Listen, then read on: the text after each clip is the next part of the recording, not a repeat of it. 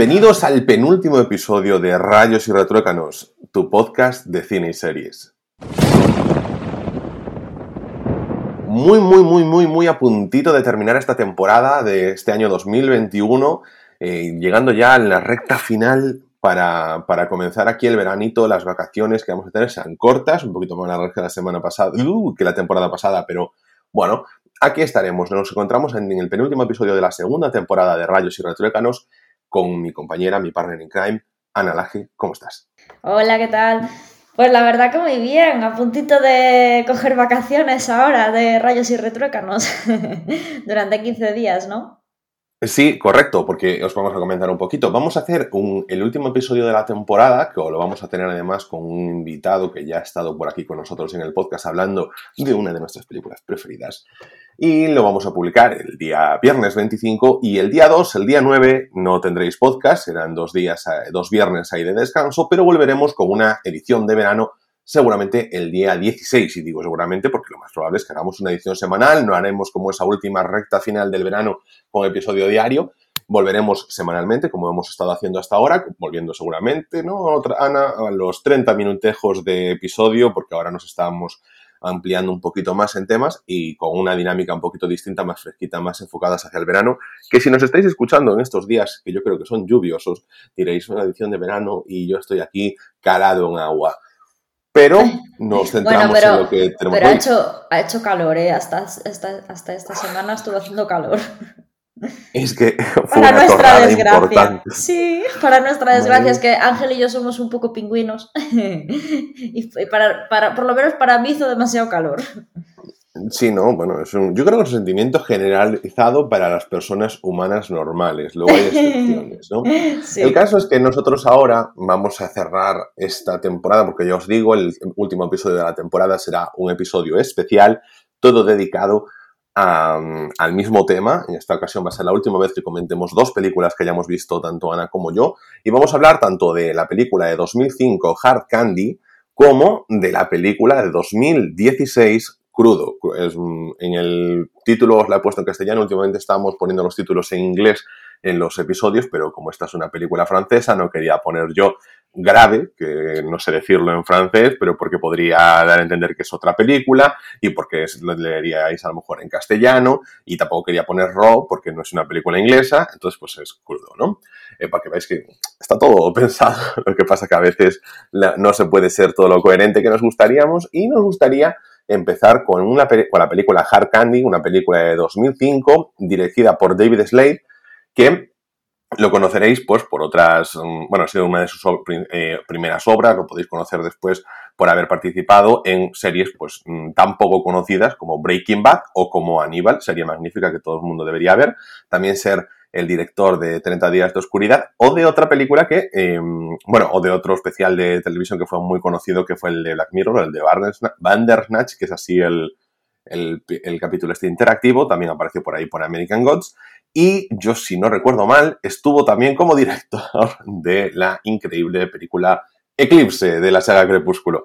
Y eh, David Slade, ya veis que hay una carrera un poquito entre los, mm, las mejores series de, televisión y luego eh, Crepúsculo, que no le voy a decir yo nada, porque al fin y al cabo yo me he hecho fan de las películas. Yo me leí los libros, no era muy fan, pero las películas, con la edad, cuando vas ganando el tiempo, pues te acabas haciendo fan. Yo sí creo que están infravaloradas, como las de a todo Oye, las películas saben a lo que van. Así que, eh, Ana, Empiezas hablando tú de Hard Candy, pero voy a leer antes la sinopsis, si te parece bien, y, ya le entras tú al trapo. Muy bien. Pues eh, nos encontramos, bueno, es una película protagonizada por Patrick Wilson y ahora Elliot Page, por aquella entonces una jovencísima Ellen Page. Y la sinopsis reza así. Jeff, un fotógrafo de 32 años, queda con Hailey, una adolescente de 14 a la que ha conocido a través de Internet. Después de tomar un café, la lleva a su casa con el propósito de hacerse unas fotos. Nos vemos además con un póster, em, que además yo creo que es uno de los pósters que, más me ha gustado, que es lo que a mí me llamó para cogerla en su momento en el videoclub, que es eh, a Page en ese momento, pues de espaldas, con una sudadera con capucha roja, rollo caperucita, con su mochila rollo cestita y metida en una trampa para lobos o para osos. No voy a venir yo aquí de cazador experto. Ana, cuéntame, ¿no te ha gustado la película?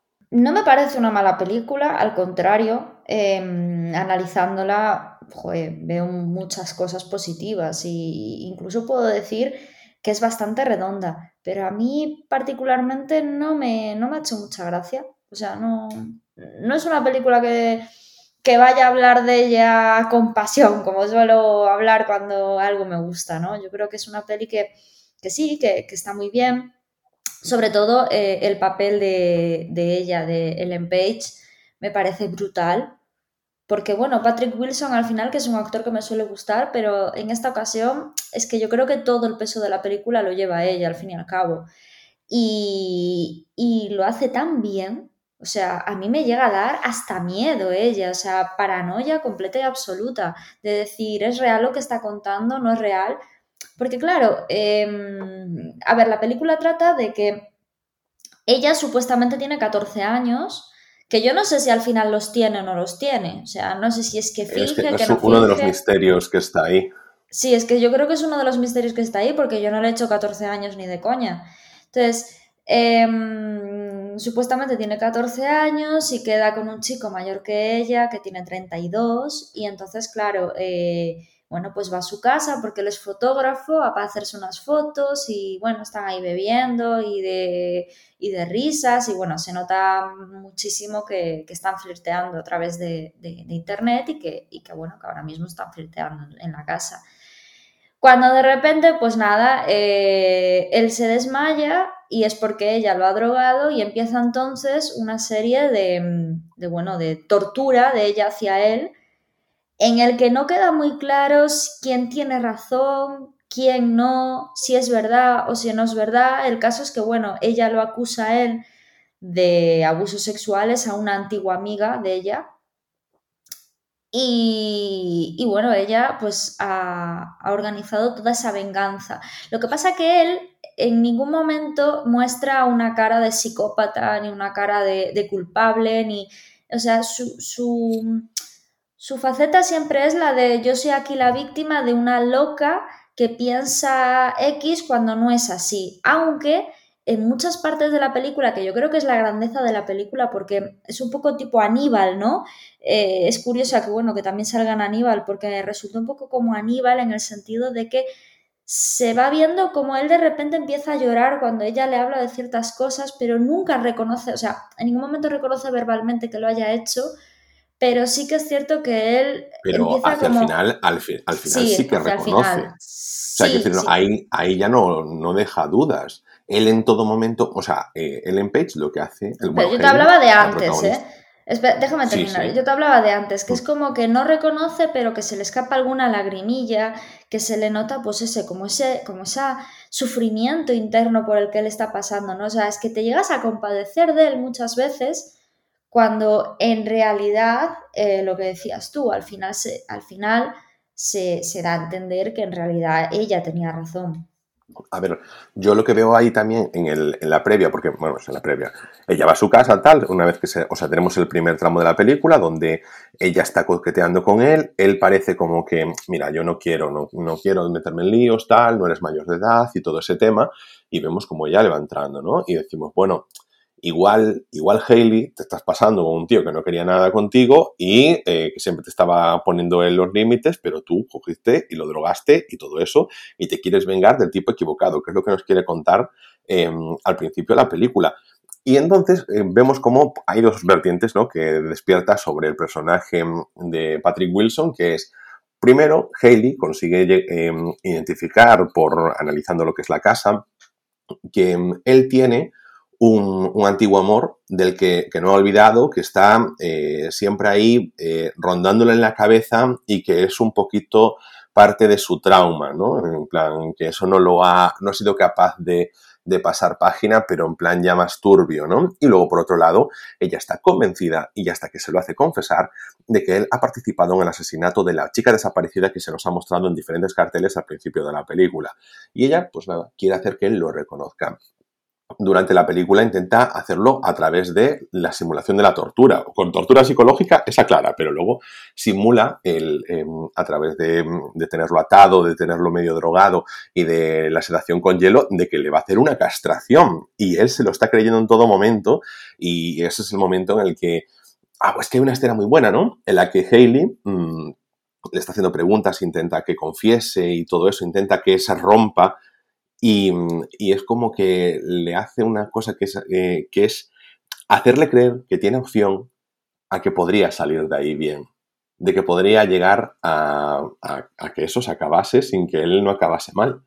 Y entonces que le dicen, perdona, perdona David, eh, no, David no era, ay, ¿cómo se llamaba el, chico? Jeff, perdona, Jeff, perdona por hacerte creer que tenías alguna opción, ¿no?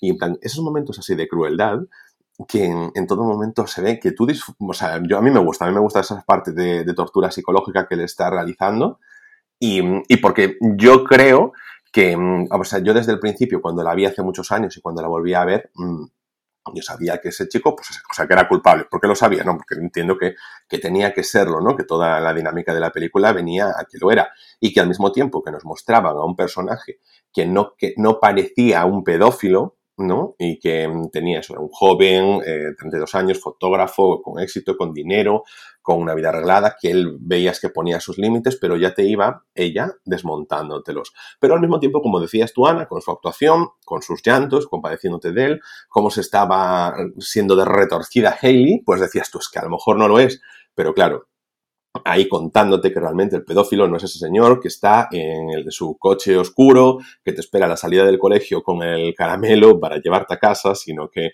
puede ser eso, el tipo que está con famosos, con representantes y que se aprovecha de ti. Y lo dice, por ejemplo, en otra de las escenas. Luego, luego al final, ¿no? Se bueno, ella dice, porque él, él echa la culpa a un compañero de él o a un socio, y ella parece ser que ya le dice que ya ha pasado por ahí y que ya le ha hecho lo mismo que le ha hecho a él. Claro, porque hay un momento, o sea, hay un momento que ya le dice, mira, eh, si tú no quieres, llama por teléfono a su antiguo amor, le dice que tiene que venir porque ha pasado algo, finge que es una policía, y, su, esa chica se dirige a su casa. Y entonces le dice a él, Jeff, tienes dos opciones, o te mato yo, o te suicidas tú ahorcándote, y entonces yo no le diré nada a, a tu exnovia. No se lo diré, pero tienes que confesar y tienes que suicidarte tú. Y entonces en ese momento Jeff le dice que, para que ella no, le diga nada, que, le dará un nombre. Y entonces Hayley le dice, no, no, yo ya sé ese nombre. Y entonces él dice que no la mató, pero lo vio, pero que él no fue quien lo mató. Y en ese momento final en el que Hayley le dice, bueno, pero en momento final le dice, es curioso, Jeff, porque Aaron, cuando estuve con él, me dijo exactamente lo contrario, que él solo miró y que tú la mataste. Y entonces como que ya, vale, está claro, ¿no? O sea, para mí en ese momento de la película es, está claro que esto ha sido así. Jeff se le ve la cara de no puede ser, no hay manera de salir de esto, me va a destruir, me va a acabar conmigo, va a acabar con... No solo va a acabar conmigo porque me voy a morir, porque en ese momento Jeff ya había entendido que de ahí no iba a salir vivo. En un día normal en el que él iba a ligar con una chica de 14 años, como le gusta hacer, como buen pedófilo, pero que no iba a salir vivo de ahí. Y entonces eh, dice, bueno, pues me voy a tirar y entonces cuando él se lanza y le dice, no le digas nada a Jenna, no me acuerdo el nombre de la chica, y, le dirá, no te preocupes, Jeff, yo lo arreglaré todo, tal, y se lanza, y mientras se está lanzando, antes de que la cuerda rompa su cuello, Hailey se acerca y le dice, oh no. es que esa es la crueldad, la crueldad hecha, eh, hecha, hecha persona, es decir, es que hasta en ese momento ¿no? Final, ella demuestra la crueldad hacia él y las ganas de venganza hacia él, ¿no? Porque aparte no había sido la única chica, no era algo puntual. Es que ella en un momento dado de la película le dice, porque es que no solo has estado hablando conmigo, es que yo me he hecho un montón de perfiles y has estado hablando conmigo a la vez que con otras. Y en el momento en el que veías que tenían más edad, pasabas de, pasabas de ellas. O sea, yo me hacía pasar por una tía de 20, pasabas de mí. Pero lo de 14 no dice, no, eso, y le dice, eso es porque contigo había más conexión. Dice, claro, sí, o sea, qué casualidad, ¿no? Que conmigo justo, justo, justo tengas conexión, pero con la gente mayor de edad no. Entonces ahí es cuando... Era, era ella misma, o sea que debería ser la misma conexión, ¿no? Si es por la personalidad. esa otra, ahí, ahí, le has dado, pero bueno. Eh, a mí la peli ya te digo, o sea, me parece mm, una muestra de la crueldad tremenda, una peli muy, muy buena, o sea, es muy redonda, aparte está muy bien hecha y como he dicho, eh, Ellen Page está brutal, me encanta esa actriz, bueno, actor ahora porque, bueno, es, eh, es transexual, ahora se llama Elliot. Y, y, bueno, pues a mí me, gustó muchísimo el papel que hizo. Eh, la cara, sobre todo, es una de las cosas que más me ha llamado la atención. Pero la verdad es que no sé, ¿tú qué nota le has puesto en Film Affinity, Ángel? Yo no le cambié la nota, le dejé la nota que le puse en su momento, que en su momento fue, a ver si me deja ver dónde, cuando la puse. Ah, la puse en 2011, pero esto es porque era mi segunda cuenta de Film Affinity y estaba volviéndolas a poner. Yo la vi más o menos cuando salió, eh, un poquito después en mi casita, en plan en videoclub, o sea, échale 2007, 2008, y le puse un 7 y ahí se lo dejé. Yo le he puesto un 6. Un 6 porque realmente sí que me parece una buena peli, pero es que a mí no me ha, no me ha llegado. bueno, pues no te ha entrado, no pasa nada. Lo que sí me ha llegado, yo creo que es momento de empezar a hablar de ella, porque esta sí que tiene mucha chicha, eh, es crudo, que me ha parecido un auténtico película de lo mejor que he visto en mucho tiempo, ¿eh? O sea, de verdad, yo creo que esta es una pedazo de recomendación para, para es que antes de nada, solo quería decir que es que de, yo hacía mucho tiempo que no me sorprendía tanto con una película. Yo igual, yo igual. Hmm. Es que tenía la sensación de, dentro de las pretensiones propias que tiene la película, pero es que de, verdad salir, eh, o sea, terminar la película y yo decir, guau, y hasta el momento final sorprendiéndome. Me da, igual, me da igual que alguien pueda decir que es previsible, ¿no? Porque, ¿sabes? Yo la iba medio comentando, ¿eh? y, eh, con, porque la vimos con, tu pareja, y la, la iba medio comentando con él, Mm, y, para llegar un poco, que parecía que íbamos a llegar a esa conclusión, pero es que aún llegando sobre lo que ya pensaba, me sorprendió. No sé, me pareció brutal, brutal la película. Venga, dale tú a lo que es la sinopsis de Crudo y, la, y, ampliamos sobre ella, ¿de acuerdo? Vale, pues a ver, Crudo es una película francesa, como explicó antes Ángel, para, para decirlo del título. Es una película eh, de la directora Julia, es que yo no sé pronunciar en francés, Docournau o algo así. Bueno, no sé yo. Em, la sinopsis es em, Justin, una joven de 16 años, vive en una familia donde todos son veterinarios y vegetarianos. Es una estudiante brillante y prometedora, pero al ingresar en la facultad de veterinaria descubre un mundo decadente, despiadado y peligrosamente seductor. Durante la primera semana, obsesionada por encajar con sus compañeros de clase, se aleja de los principios que le han inculcado su familia y come carne cruda por primera vez. Las consecuencias no tardan en llegar y la joven empezará a desvelar su verdadera naturaleza.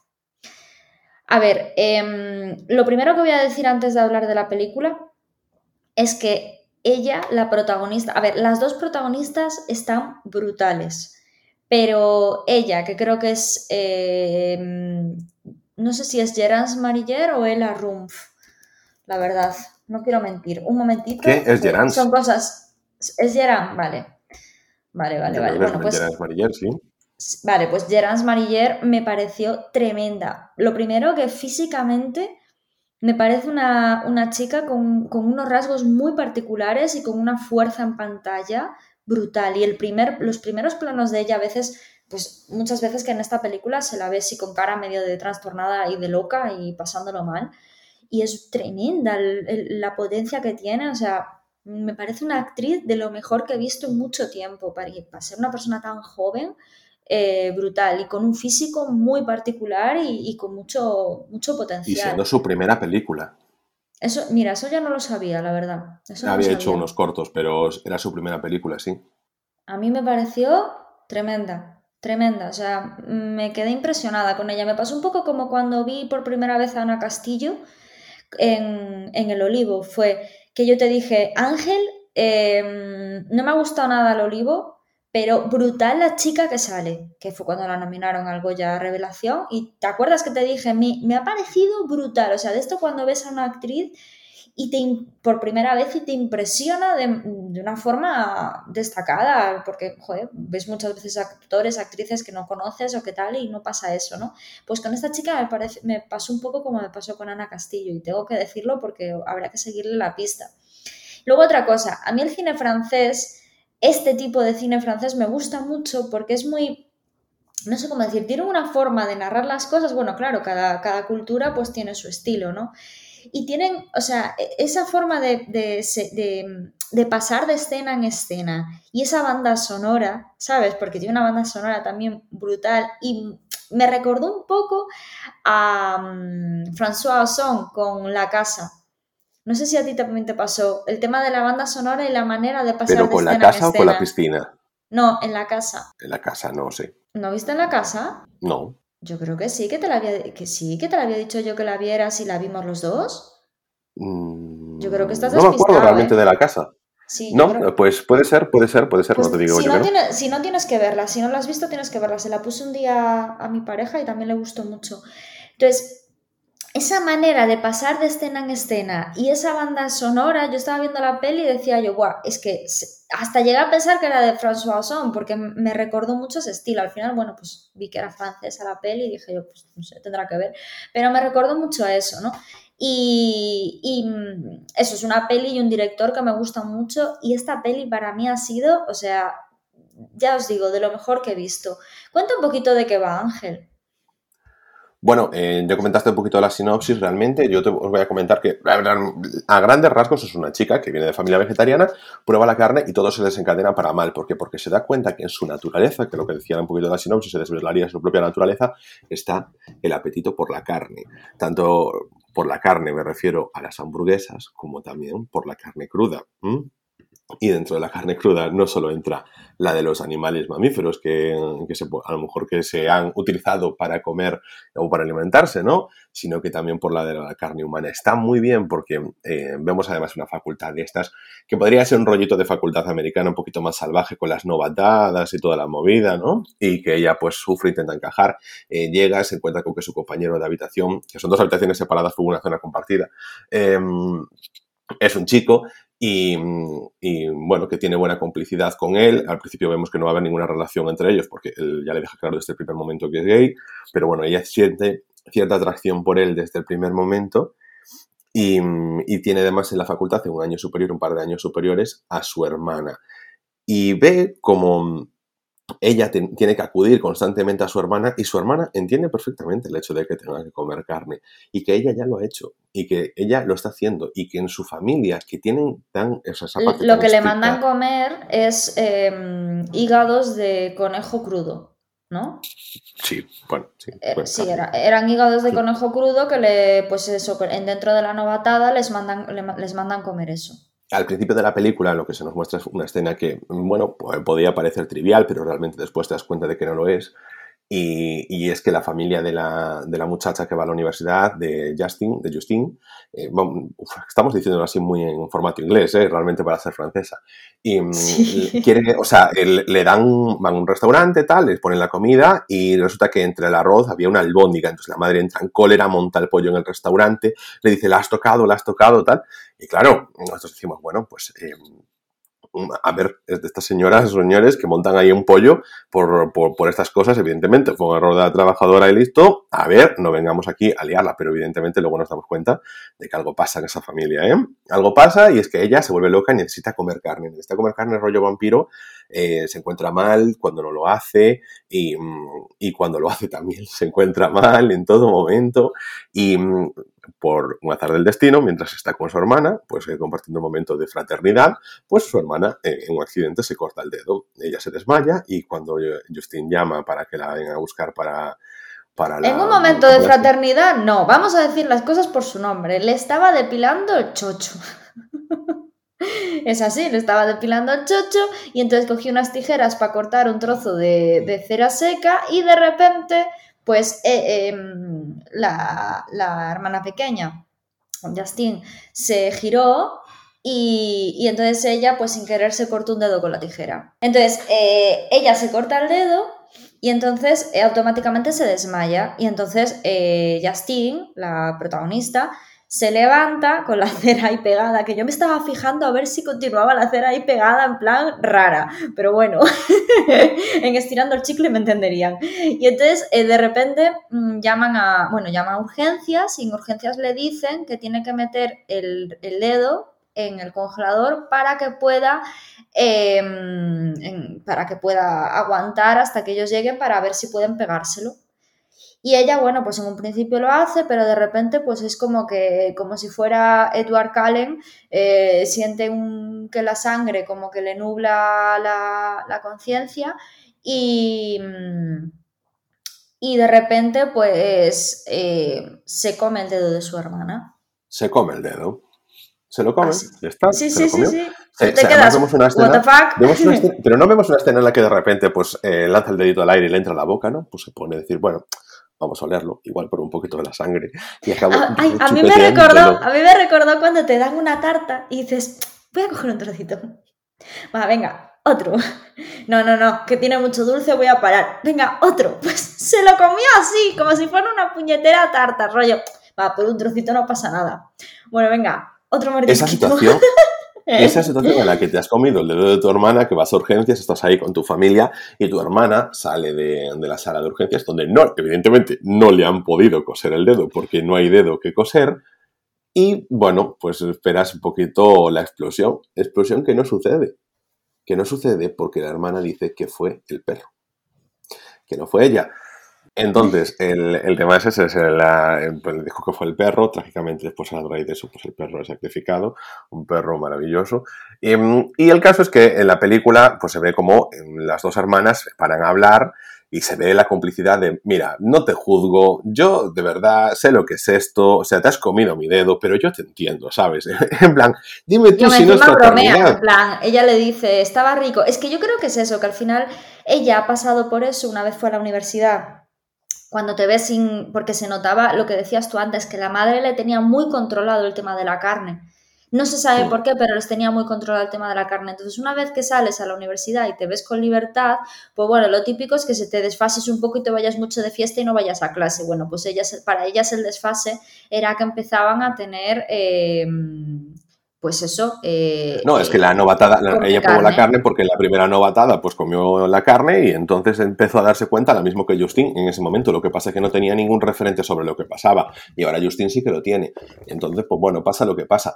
Bueno, porque van teniendo líos ahí durante el tema de, este de descubrirlo, pues ella pues intenta enseñarle, pues nada, pues que si hay que matar a un señoriño para que para comernos su carne, pues tía, hazlo porque si no es que te vas a poner mala y al final es que vas a hacer daño a alguien que tú quieras y si no lo conoces, pues no lo conoces si no, no hay problema.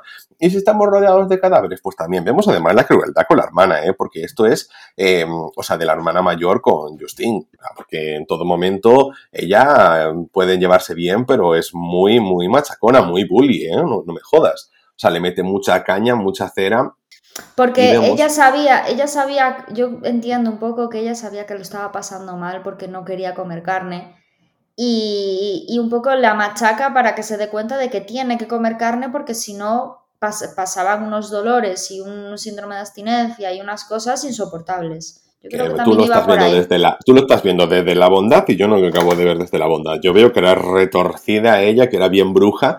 Bueno, mientras tanto, el único apoyo así, un poquito tal, que tenía Justin era su, compañero de habitación, que bueno, que entre pitos y flautas y que lo acompaña pues a comerse unas hamburguesas, que si le explica, que si tal, que si pascual y todo eso, pues que se acaban liando, ¿no? Y entonces pues como que están muy juntitos, que claro, que Justin no sigue sin saber muy bien si es que le gusta de verdad como mm, pareja, mm, como pareja sexual o como aperitivo. ¿eh? Eso no lo tenemos claro de todo porque, bueno, en los momentos en los que lo está viendo, no sabemos eso, si está fijándose en, pues, que tiene esta línea del abdominal, no sé qué, o mmm, qué rico sabría esto, ¿eh? No queda muy claro, a mí eso me gusta, esa ambigüedad. Sí, sí, mm, sí, sí. Bueno, pues nada, pasa eso, discuten un poquito. Nos encontramos en otra de las fiestas estas universitarias que tienen por allí en esa facultad de veterinaria, donde, bueno, pues todo se desmadra un poco y acaban grabando un vídeo en el que Justine eh, está siendo tentada por su hermana eh, para que se coma un cadáver en un estado más que lamentable. Todos hemos visto vídeos de gente que ha estado muy pasada con el alcohol y con las drogas, pues ese era el mismo estado, solo que intentando comerse un cadáver mientras ella no le dejaba el cadáver, bueno, típico de las facultades de veterinarias, pues que hay por ahí para que los estudiantes, estudiantes, pues estén por allí eh, viendo cómo son los organitos por dentro. El caso es que mm, se enfadan, pelean, eh, se arrancan, le arrancan a Justin un trozo de la cara a su hermana, pero es en plan pelea de fieras, en plan dos llenas ahí luchando, mordiéndose, a la vista de todo el mundo te das cuenta de que eso es un breaking point, a partir de ahí nadie las va a tratar igual porque, madre mía, están locas y se están haciendo muchísimo daño y no pelean como la gente normal dándose con las manos o con los pies, sino que se muerden, pero se muerden sacándose la carne. Bueno, a mí me parece una escena brutalísima. Sí. Y sí, porque aparte e, ella le, bueno, la hermana mayor le muerde una mejilla a ella, pero que arranca, le arranca ese trozo de la cara. Sí, sí, le arranca la bochecha por completo, o sea, increíble. Y, corta, corta, la escena y vemos otra vez a las hermanas, pues la hermana mayor curándole la mejilla que le acababa de arrancar a su hermana pequeña, poniéndole la gasita, patatín, patatán. En plan, vemos ese, esa dualidad entre las dos hermanas de tenemos una parte así más salvaje, porque la parte salvaje de, de Justin también la vemos, por ejemplo, en el vídeo ese, en el que está muy deteriorada y que está intentando comerse un cadáver sin tener ya casi conciencia. Quiero decir, por eso digo, es parte de esa naturaleza em, que sea también retorcida con, al comer carne, que se les, o que se les nubla un poco el juicio. Bueno, yo lo veo por ahí. Y nos encontramos ya con la escena final. Ana, pasas tú a contarla. Bueno, la pre-escena final, eh, que es un poquito así. Sí, es la pre-escena final. Sí, cuéntanos. Pues que Justin se despierta con su compañero de. Bueno, de de habitación no, porque no comparten habitación, lo que decía Ángel, comparten la zona común y cada uno tiene su habitación, ¿no? Son compañeros de habitación con zona común compartida, pero las habitaciones separadas. Es que eso me dejó muy loco, ¿eh? Luego, claro, no, eso es muy típico. Eso es muy típico, o sea, yo... Pero entonces no le dices, entonces no le dices que, es, que eres mi compañera de habitación. No, pero Sí, pero es como si fueran compañeros de piso. Es que yo tengo amigos que han, estado viviendo así, han estado conviviendo así en residencias. Pero, como le dice, le dice compañero de habitación, pues tú esperas que la misma habitación duerman dos. Además que Justin le decía, em, jolín, que yo pedí una chica y entonces dijo, bueno, te han puesto un marica, para ellos es lo mismo.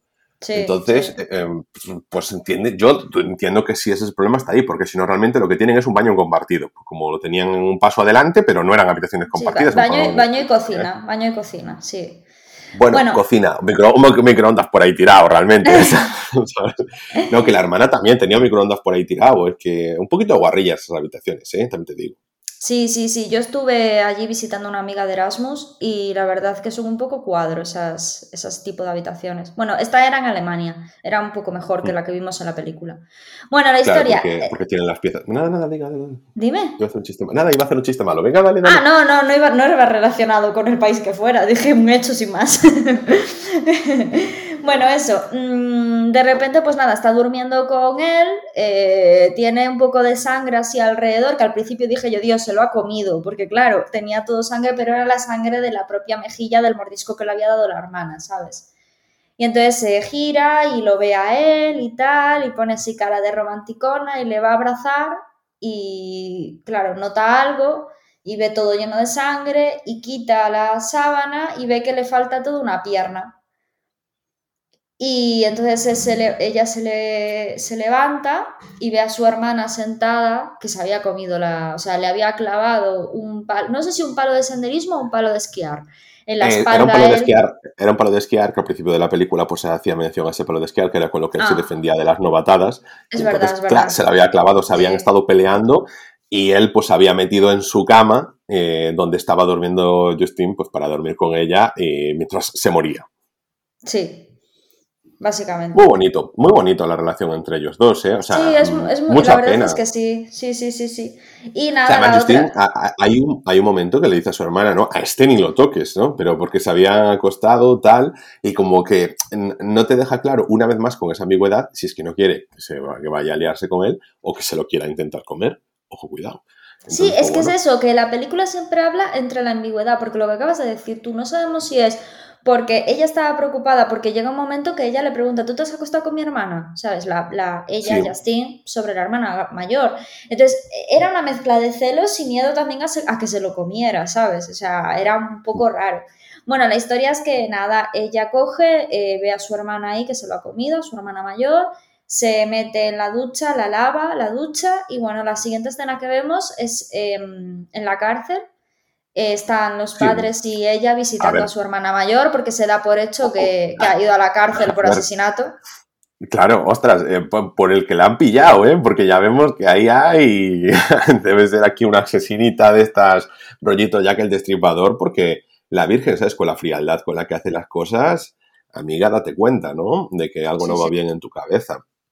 Pero está, mira, hasta aquí la película. Bueno, en tu cabeza no, porque se da, se da a entender con la escena final que ahora vamos a hablar de ella, se da a entender que no es un problema psicológico, es un problema como hereditario de algo que no... No, pero vamos a ver, o sea, la hermana, independientemente de eso, lo que te decía yo, da muchísimas muestras de crueldad, da unas muestras de crueldad que no las tiene Justin y que no las tiene, o que no hemos visto, de su madre tampoco. Y aquí vamos al final, en el que tras la visita de rigor a la cárcel, aquí a nuestra querida hermana la caníbal, pues se vuelven a, su casa de la cárcel entonces su padre hablando con Justin le dice, mira, esto está una situación complicada, yo lo entiendo todo, ¿vale? Y tú tendrás que buscar la forma en la que puedas controlar tus impulsos y que puedas em, descubrir realmente cómo eres y gestionarlo. Ahí la cara de ella es un poema, como diciendo, ¿cómo que lo sabes? ¿Cómo, cómo, cómo? Claro, o sea, esto es una movida en plan, ¿por qué no se me ha dicho nada, no? Y entonces él le da a entender que su madre pues que también es igual, desabrochándose la camisa y mostrando un montonazo de heridas, pero de heridas. Y así como muestra la camisa, así como se muestra la camisa, hace ¡pra! y se termina la película. O sea, fundido a negro completamente, así brutal, y se termina la película. Y tú te quedas, what the fuck? O sea, es que es brutal, la peli toda, toda, toda, toda es increíble, o sea, y lo que dice Ángel, yo creo que lo más importante de la peli es esa ambigüedad con la que habla, lo que decía antes, la banda sonora, el paso de escena a escena, que es que es tan, tiene tanta importancia cada detalle de la peli, está tan cuidada y, ya os digo, la interpretación de ella para mí lo mejor. Bueno, pues esto la verdad es que ha sido crudo, ha sido un peliculón. Es que de estas que te sorprenden muchísimo, como llevábamos diciendo desde el principio de la, misma. Para mí, o sea, yo le he puesto a los. en Film Affinity, o sea, aquí en, en, las votaciones le he dado un ochazo a esta película, me ha encantado, yo la he disfrutado muchísimo, muchísimo, muchísimo. Y os digo, es que es complicado mm, cuando has, o sea, voy a ser aquí yo, eh, no Carlos Bollero, sino un crítico pedante random, es complicado cuando ya ves un montón de películas decir, hostia, esta me ha sorprendido mucho, ¿no? Tampoco he visto tantas, ¿no? pero, pero es como que ya dices tú, ves en todas partes pues las fórmulas, te das cuenta cuando ya analizas más, y, de repente te viene... Y ahora va a pasar esto y ahora va a pasar lo otro, pero es que aquí es todo muy random. No, o sea, no, no tanto random, sino que es una historia de verdad que la sientes original. Y que aunque puedas medio precipitar algo a medida que entras en la historia, pero wow. Es muy original. Sí, sí, no, es, que te lo lleva muy bien, no sé, la película es encantadora porque dentro de lo que es eso, canibalismo, em, hermanas atacándose, en una situación complicada y al mismo tiempo eh, conectas de una forma bastante entrañable con los protagonistas, con, con Justin, con su compañero de, de, habitación que no es habitación, con su hermana incluso no sé, muy in, ¿no? Con esta película. La verdad es que se disfruta muchísimo de una película de más de hora y media, que eso se agradece un montón al mismo tiempo. Bueno, así como Hard Candy también creo que es de hora y media y va. No sé. Eh, genial, genial, genial. Es que yo lo recomiendo encarecidamente. Es lo la única pega que le pongo es que no esté así en plataformas para ver de una forma más legítima. Tenéis que alquilar esta de crudo. Si no, pues siempre podéis mandarme un DM que, que os ayudo yo ahí a encontrarla y en arroba ya sabéis nuestro Twitter. Y yo creo que con esto a Naya le podemos dar le podemos dar pasaporte al episodio de hoy, al penúltimo de la temporada. Sí, lo único decir que habrá que seguirle la pista a Gerard Mariller porque la verdad es que eh, ha sido una pasada.